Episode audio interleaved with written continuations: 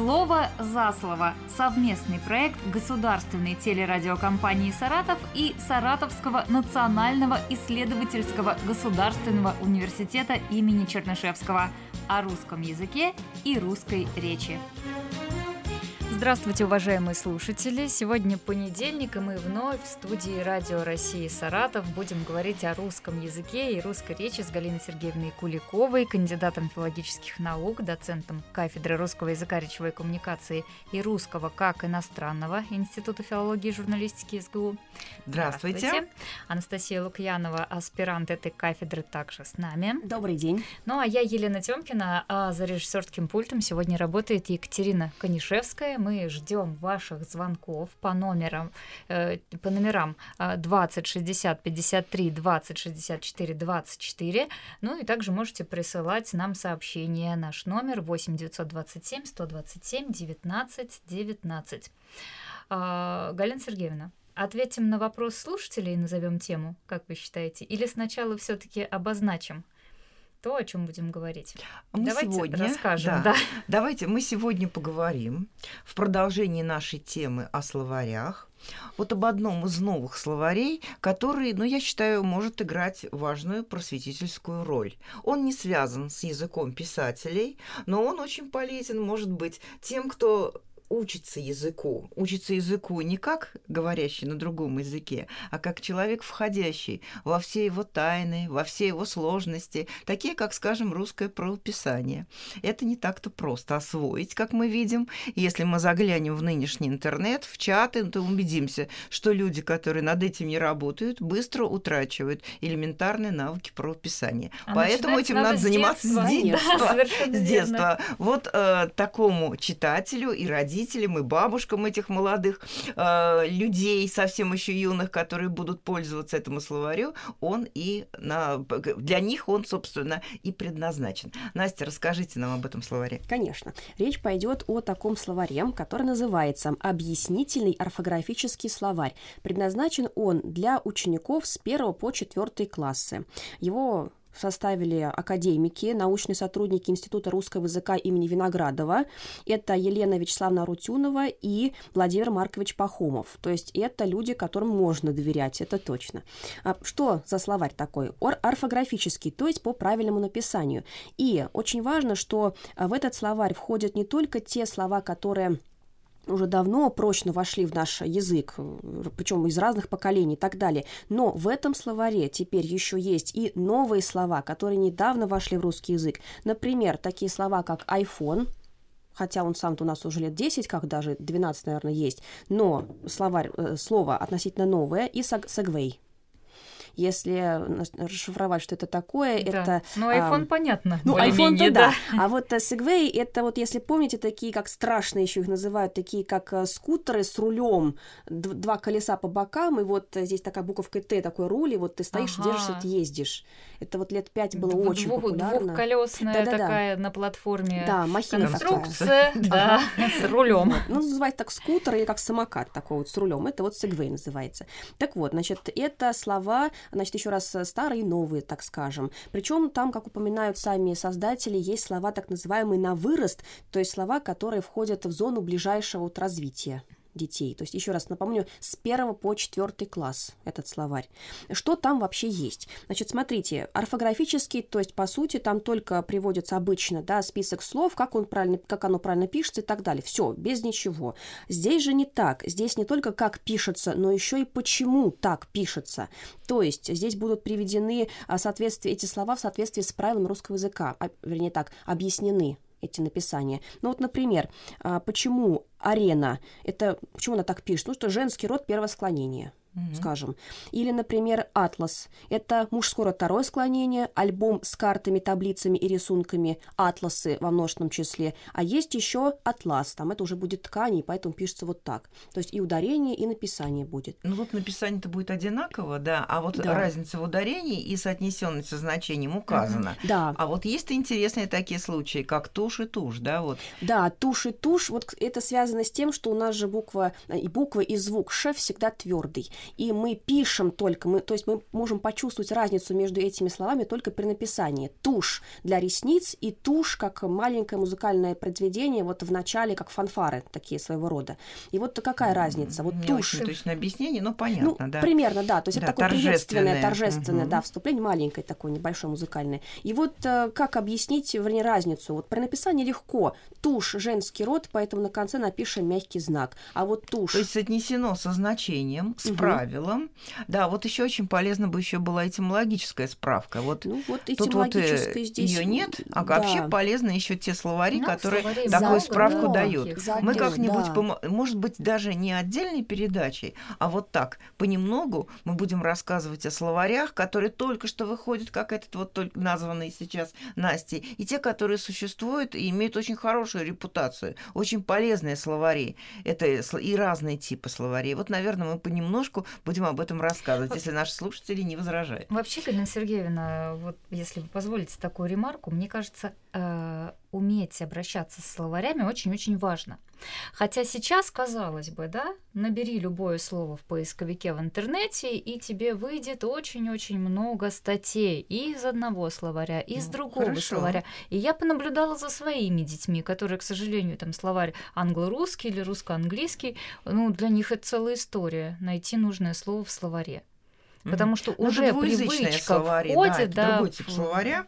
Да, неважно. Ну, мы просто отвыкаем любой, да. постепенно от словарей То есть бумажных. мы бумажных да. словарей отвыкаем. Но вы знаете, действительно, есть очень много таких аналогов виртуальных, которые, в принципе, ну, имеют ту же, играют ту же роль. Вот Фасморовский словарь Мгм. размещен, словарь Владимира Ивановича Дали мы тоже найдем из таких словарей, Мгм. которые уже Но исторически да, стороны, да, историческую удобно. значимость какую-то имеют. Вот, это удобно. Хорошо, конечно, когда мы обращаемся к словарям вот и таким, и эдаким, и бумажным, и виртуальным, но, в принципе, виртуальные словари сейчас тоже, как правило, и вот эти все справки квалифицированно составлены, если тем более они имеют ссылку на существующие Да, бумажные словари. То есть они Это из воспроизводят. словаря Да. или это кем-то вообще от головы, так вот скажем, от балды составлено, потому что очень много, ну, существует таких вот просто любительских вот собраний, каких-то там словарей, жаргона, там компьютерщика, и вот они там что-то составили. А вот официально закрепленные такие вот Мгм. э, номинативы. А Ну, как ещё- с- с- словари кем-то утверждается? У нас специально есть коллегия, которая будет всё очень серьезно только там. через И Академию вот в наук. академическом Мгм. институте, в академическом институте, который вот был назван, потому что Мгм. автора словаря, о которых рассказывала Настя, его сотрудники. Так вот, значит, э, речь идет о том, что там есть словарный сектор, который Да. специально созда- с- вот занимается созданием словарей. Все это серьезная, конечно, процедура и длительный, кропотливый труд этому предшествует. И вот если есть ссылка на словарь, то тогда, наверное, ей можно доверять. Вот в данном случае, если это не случайные какие-то тоже вот такие компилятивные поиски и соединения да, сведений. Так что мы вот будем об этом рассказывать, но имейте в виду, все-таки словари должны иметь свое почетное место на полке. Э, Вот в домах филологов, конечно, так филологов так и бывает, и журналистов, и тех, кто работает со словом. Но уважение к словарю Они очень часто ведь создаются не одним человеком. Есть научный редактор, а там целый коллектив работает над созданием словаря. И обязательная-. Да, обязательная, ну, такая черта культурного человека.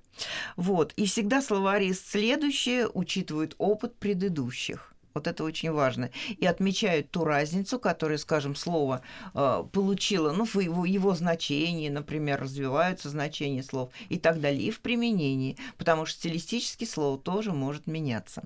Вот сегодня мы еще поговорим о тех словах. У нас будут все, собственно, вся передача э, основана на ваших вопросах.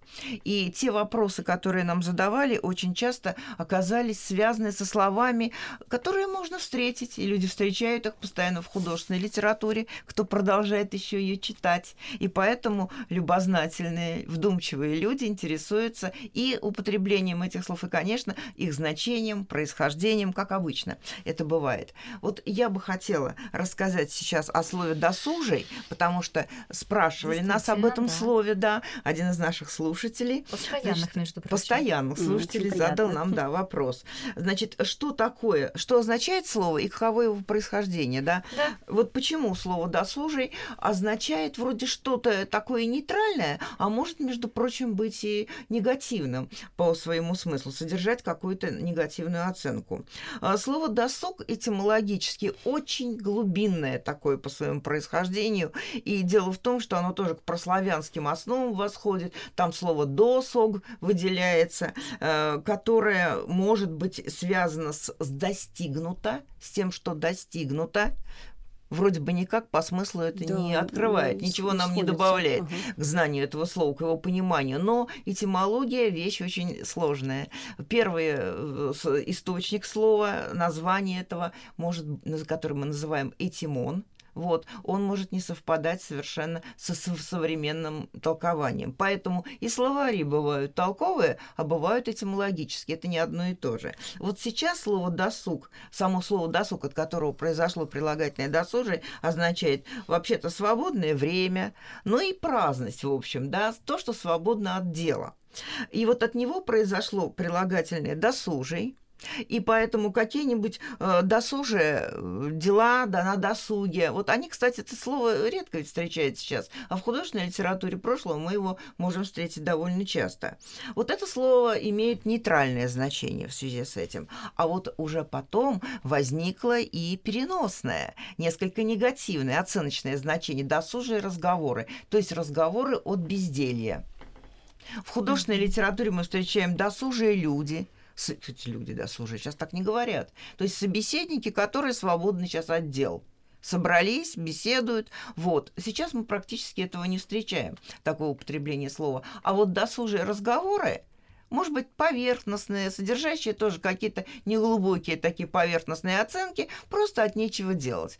Это похоже на какое-то желание поболтать просто. Вот это то, что возникло уже в дальнейшем от этого слова. Вот палитра его значений. Досужий, свободный от дела, да, и досужий такой вот праздный, неглубокий, поверхностный. Вот так. Вот еще такой вопрос есть. Э, сейчас я вам его зачитаю. Тюль а, то женского рода, то мужского, мужского. в русском Тюль языке. Только мужского. Что, почему так?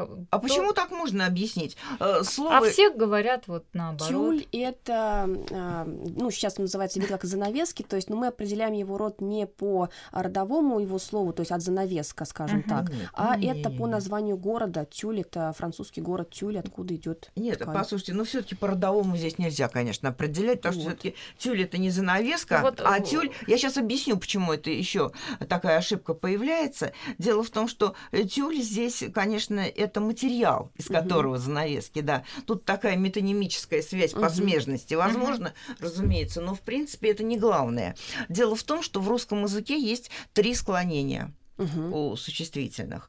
Первое, второе третье. И вот во втором и третьем склонении слова могут иметь э, так называемое нулевое окончание, и в том и в другом случае может быть мягкий согласный в конце основы.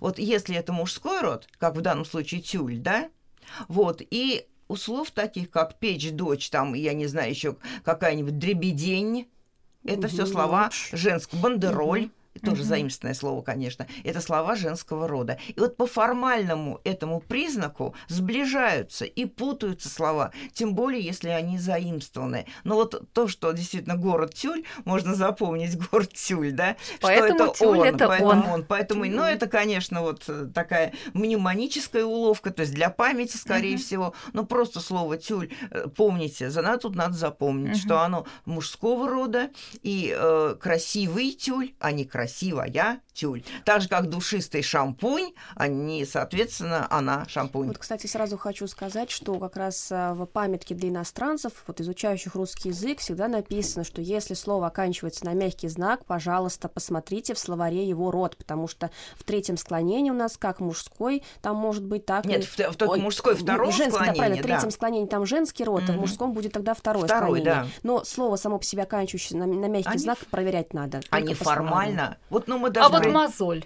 Мозоль же она. О, она. Это она. история целая же. Мозоль да. она. А, мозоль а она. тюлен. А тюлен. Вот Кстати, что... изначально мозоль-то был он. Он.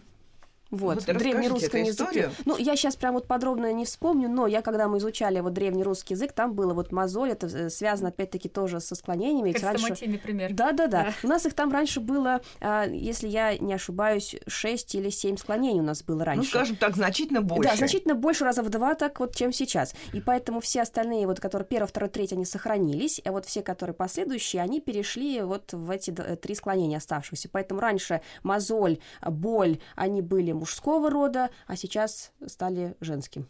И лебедь туда же. Только наоборот.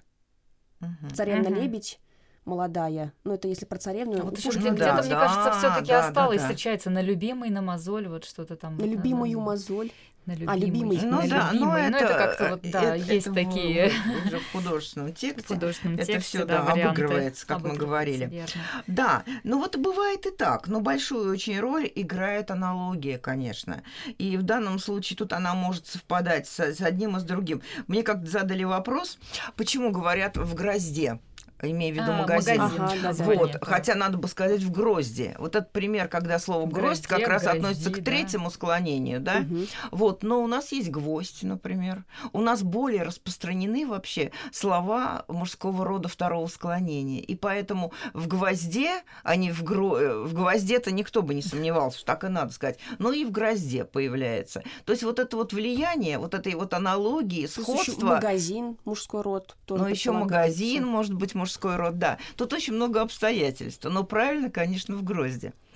Так. Еще есть примеры у нас. Э, да, у нас есть очень много примеров, которые связаны с употреблением довольно редких слов. Вот слово дюжий, дюжинный и недюжинный. Вот меня спросили, скажите, почему они отличаются друг от друга? Одно значит что-то хорошее, другое плохое. Значит, сказать о человеке дюжий, это значит он сильный, могучий. Это хорошая характеристика, положительная, разумеется. Вот. И дело в том, что все эти, кстати, слова имеют очень глубинное как я уже сказала, истоки, и поэтому дюжа, вот это вот, э, что было связано с первоначально с основой, а, значит, значило силу, означало силу, и поэтому дюжий – это сильный. А вот э, недюжинный или дюжинный происходит от другого слова дюжина – Дюжина это 12. 12. Никому это, ни для кого это не секрет. Но вот э, дюжина это один из многих, это ничем не выделяющийся. Может быть, там один из дюжины.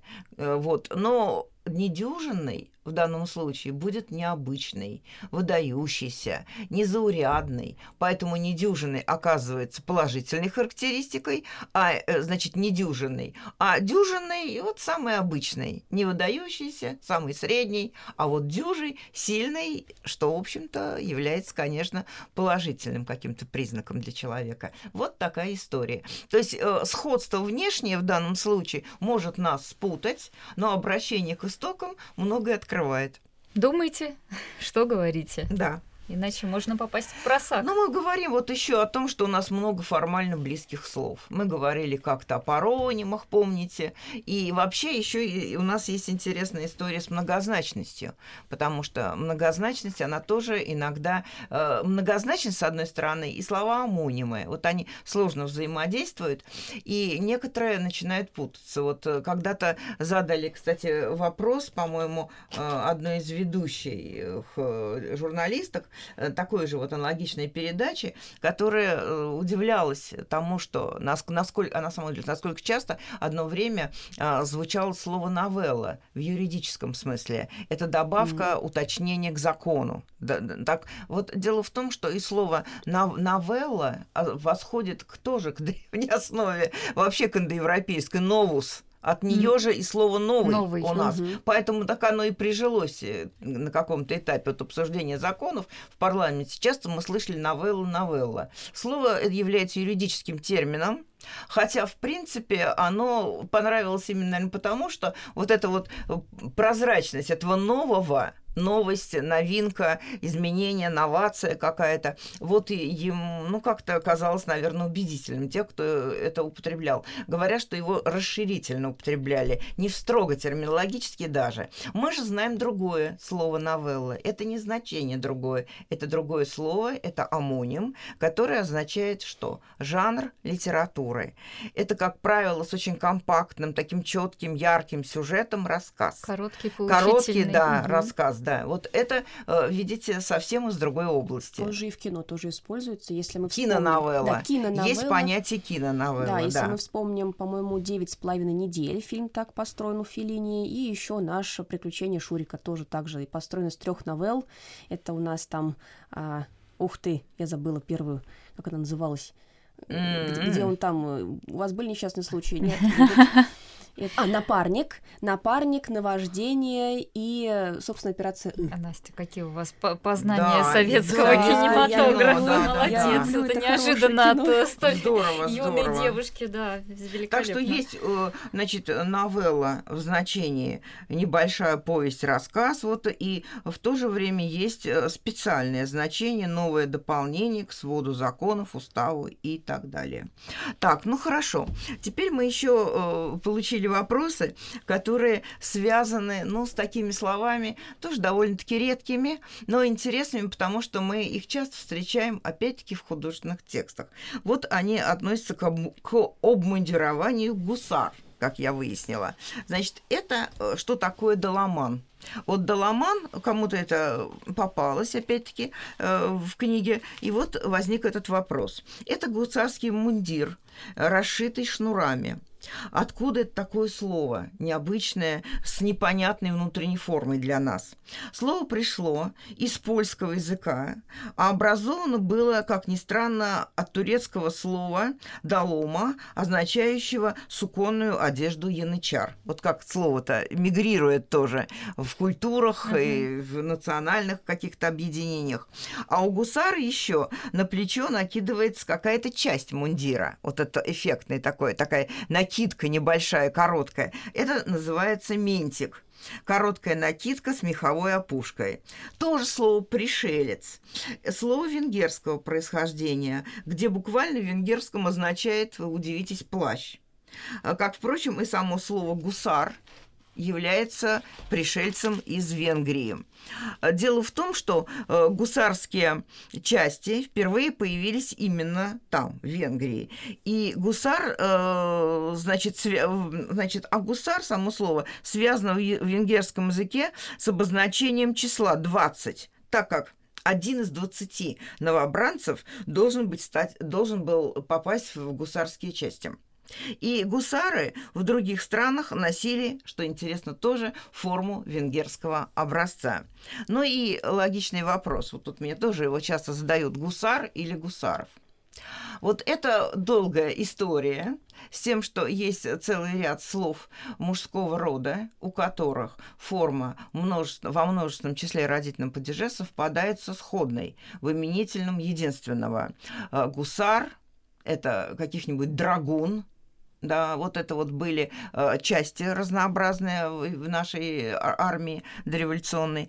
Значит, и э, многие другие вот таким же образом э, именовались э, представители вот таких воинских формирований или частей, э, или рода воинов. Тут я уже буду в терминологии путаться, поэтому не буду углубляться думаю, в эту материю. Да? Это не принципиально для рядового носителя, для любого носителя языка, если он не является специалистом в этом деле и в соответствующих текстах это употребляет. Вот, и есть целый ряд названий э, людей по национальности, э, так же как грузин, скажем, угу. башкир, армян. армян и так далее. Но армян не совпадает со сходом, потому что там армянин, но ну все да. равно, да, угу. здесь не появляется э, угу. окончание. В этом смысле совершенно верно. Но мы иногда встречаем теперь и гусаров. Вот что происходит в языке. С одной стороны, у Дениса Давыдова эскадрон гусар летучих, а с другой стороны, э, как что-то там у меня какой-то был пример выпал из более современных э, текстов гусаров.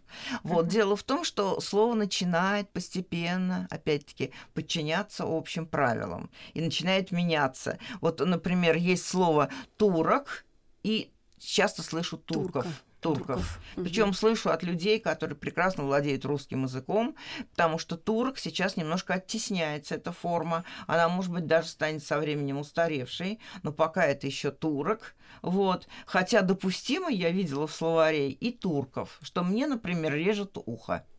Ну, так да, что вот посмотрите, звучит. вот вам пример. Это я просто в продолжении разговора о такого типа форме э, слов мужского рода. Галина Сергеевна, а вот я несколько минут назад употребила в речи слово «впросак», попасть в просак, да, да? да, И вот сразу же нам прислали, что это означает, да. как, как появилось это слово. Это и просят история. объяснить этимологию. Да, этимология тут тоже э, любопытная и связана, насколько я помню, с определенным э, производством. Производством, по-моему, там веревки плели э, в просак на специальном, э, на специальном станке на специальном станке. Это считается, что в быту старых русских предельщиков оно существовало. Даже не просто веревки, а канатных дел мастеров. Образовалось из свободного сочетания попасть в просак. Просак это канатные или веревочные, я права, тоже веревки там uh-huh. имели место. Значит, э, веревочный стан, на котором в старину сучили веревки. Он представлял собой сложную сеть веревок, тянувшихся от предельного колеса до саней тоже специальное слово, профессионализм, где они скручивались. И попасть в просак было очень неприятно, как вы понимаете. Вот сейчас пишется в просак-то слитно, а да. а раньше имелось в виду, И что это наречие здесь... сейчас. Ну, ну верно, попасть в просак нет? это, этимо... это фразеологическая единица вообще, фразеологизм. Угу. Попасть в просак. А, значит, и что могло случиться? А, стан при этом располагался на улице, он занимал значительное место, большой он был. И для предельщика попасть в такой стан одеждой или бородой означало вообще даже и жизни Смерть, лишиться да. или покалечиться, да. С утратой вот самой этой реалии этого просака забылось прямое значение. Оборот обороты, и поэтому осталась только фразеологизированная вот эта форма uh-huh. попасть в просак.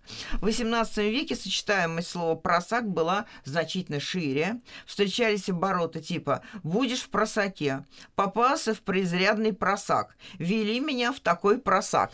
Кстати, по поводу «вели в просак», вот здесь интересно, что в словаре Фасмар отмечается возможная связь с таким вот словом «сак», откуда у нас сачок идет, то есть это по-другому тупик. Mm-hmm. Mm-hmm. Но это, это этимология, да. Кто его знает? Вот, но, по крайней знает? мере... Во французском языке это вообще сумка. Сумка, сак. да. Сак, сак насколько, угу. мне кажется, это дорожная сумка. Ну, это... Саквояж это дорожная sac, сумка. А, саквояж а это для путешествия. Просто, просто, просто сумка, sac любая, это сумка. любая сумка. Совершенно верно. Вот. Но у нас в составе саквояжа нам больше знаком этот элемент. Совершенно верно, это сумка. Так вот, значит, посмотрите, здесь мы имеем дело с тем случаем, когда слово ушло, как и реалия сама и осталось только вот в составе фразеологизма. Все любопытные, любознательные люди интересуются, а почему так? Это страшно интересно, потому что здесь мы, в общем-то, приоткрываем какие-то страницы нашей культуры, нашей истории, повсе... культуры повседневности, так это даже называется, и каких-то производственных, причем процессов, которые сейчас уже ушли в прошлое, потому что сейчас каким-то совершенно другим образом получают эти все веревки, видимо. А тогда это, видимо, еще и грозило жизни как э, следует из этого выражения. Я вот теперь понимаю, как я была не права, когда э, ругала сыну, когда он написал раздельно в просак. Я говорю, разве есть такое слово просак? Он, он мне говорит, нет. Это. Да, он, видимо, это. чувствовал, что когда-то оно действительно Нет, вы знаете, на самом деле это очень интересно. Дети так э, чувствуют. Вот Языковое я... чутье. Да. да, у них есть такой, как будто бы они открывают для себя мир ну, собственно, они для себя мир открывают, вот, и поэтому вот как будто они иногда какими-то э, глазами наших предков на что-то смотрят. Отсюда э, интерес постоянный у детей к истории слов. Они придумывают там Макаронина дочь Макара и там всякие э, искусственные связи, о чем подробно написано и отражено во всех примерах в книге «От двух до пяти» Корнея Ивановича Чуковского, нашего любимого, а также Николая Носова, Э, писателя, автора э, знаменитого Незнайки, Незнайки, Незнайки, конечно. У него есть книга «Повесть о моем друге Игоре», где он записывал, э, значит, всякие там слова, выражения, вопросы своего внука Игоря. Вот это и есть друг Игорь прекрасно, когда дедушка так дружит со своим внуком и вот так внимательно к его речи. Галина Сергеевна, вот еще одна реакция. Да. Говорили про новеллу, но у молодежи больше иностранных э, словечек сейчас. Вот, например, по телевизору показывают все чаще стендап раздражает.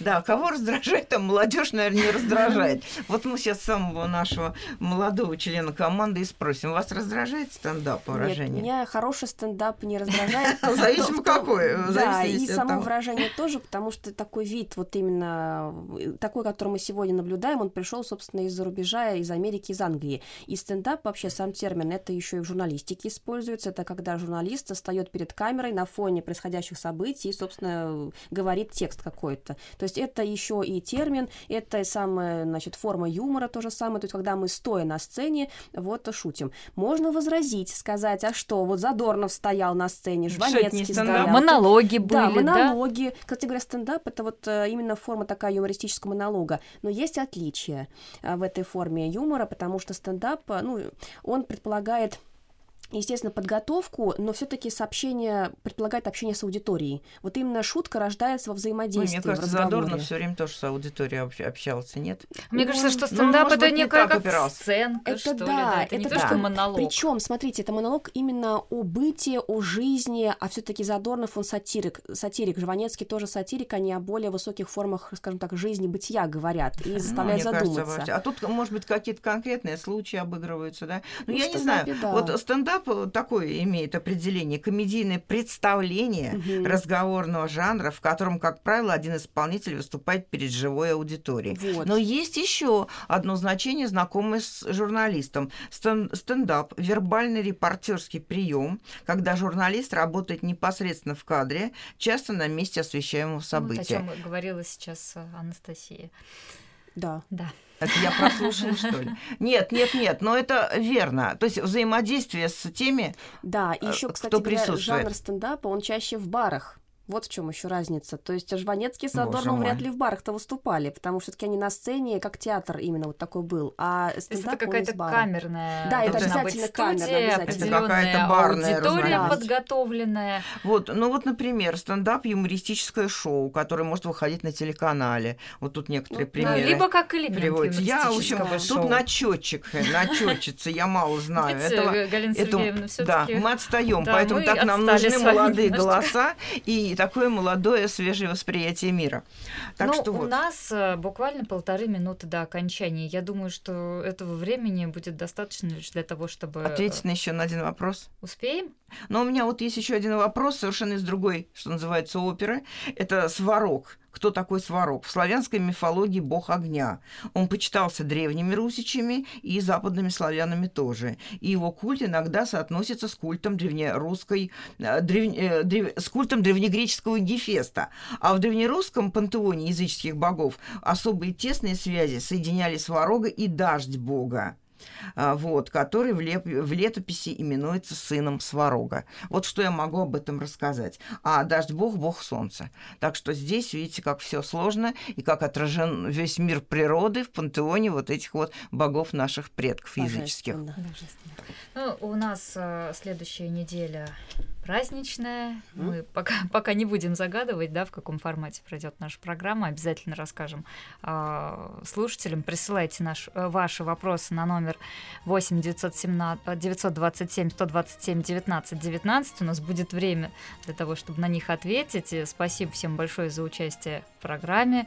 Э, спасибо всем, кто звонил, кто писал. Всего доброго, до новых встреч в эфире. Всего доброго. До свидания.